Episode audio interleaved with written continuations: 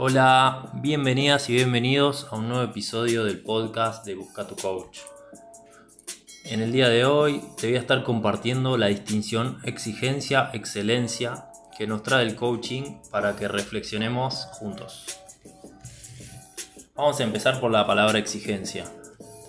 Como toda palabra o término en la sociedad se va distorsionando y va teniendo diferentes connotaciones particularmente la exigencia, ha tenido diferentes interpretaciones en la sociedad.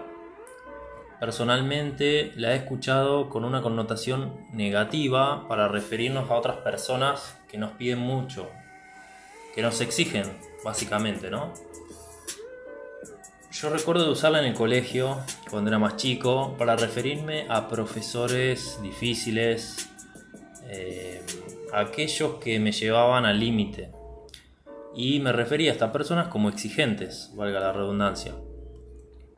También podemos decir que por otro lado se ha utilizado en el ámbito empresarial y deportivo, sobre todo, como un término positivo.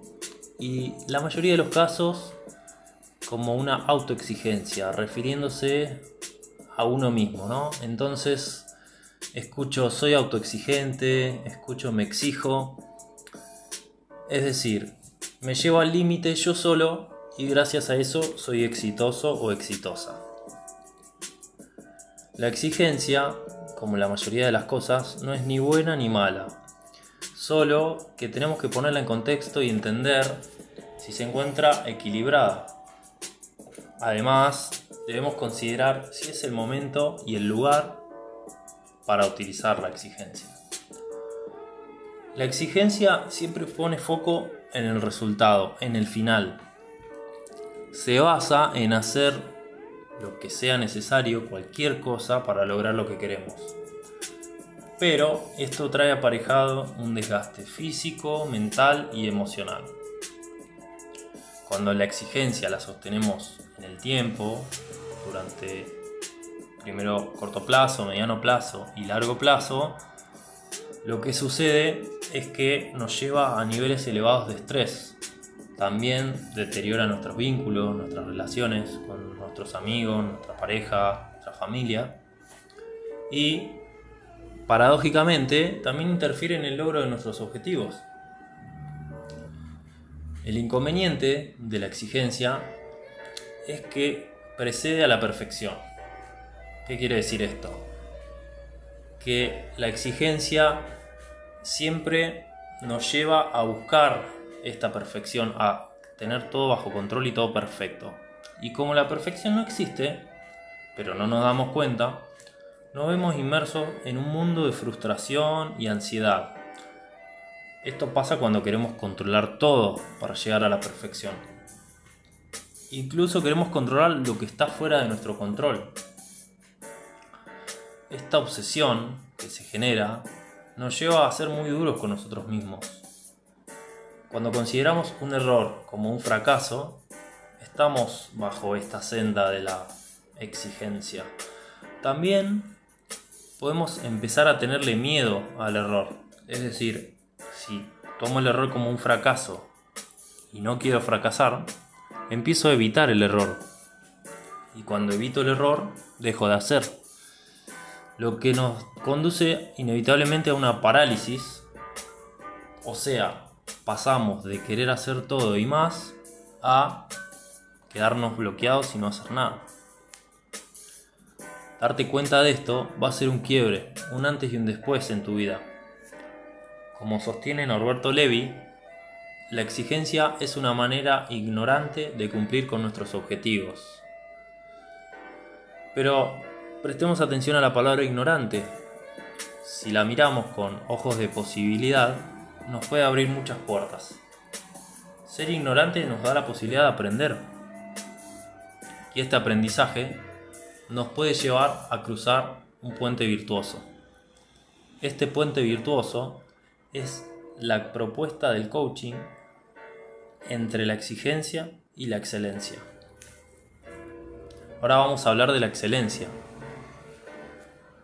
Para empezar, la excelencia separa quién soy yo de aquello que hago, cosa que la exigencia no lo hace.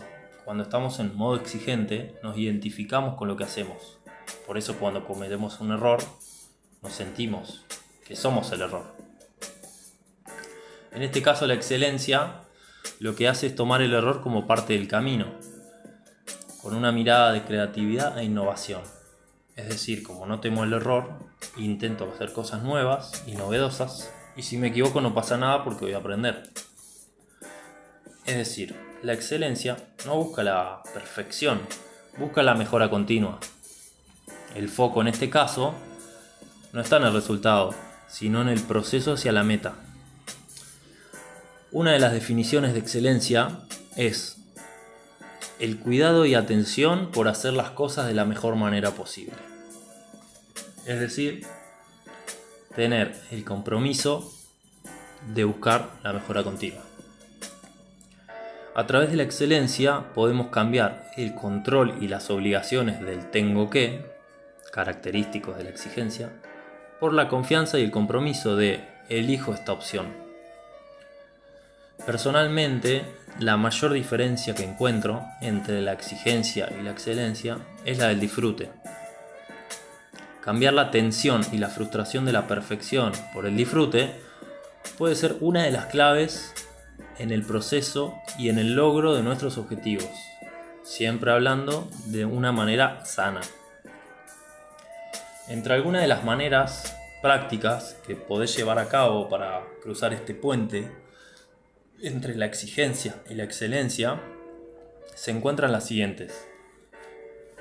Primero, utilizar el feedback como una devolución constructiva para obtener posibilidades de mejora es decir, centrarnos en el feedback y alejarnos de la crítica siempre destructiva.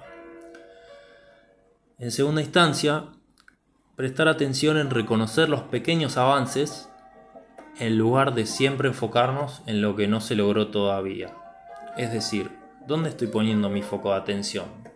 ¿En los pasos que di hacia adelante o en los pasos que di hacia atrás?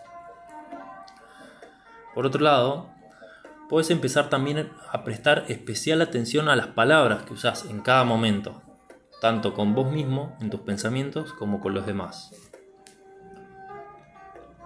Pregúntate, por último, si estás disfrutando o si solo haces lo que haces para cumplir o simplemente porque estás en piloto automático y lo haces por hacer. Entonces, para cerrar este episodio, te regalo esta pregunta. ¿Te encontrás en la exigencia o en la excelencia? Muchas gracias por escuchar este episodio. Espero que te haya servido. No te olvides de compartir el podcast de Busca tu Coach. Hasta la próxima.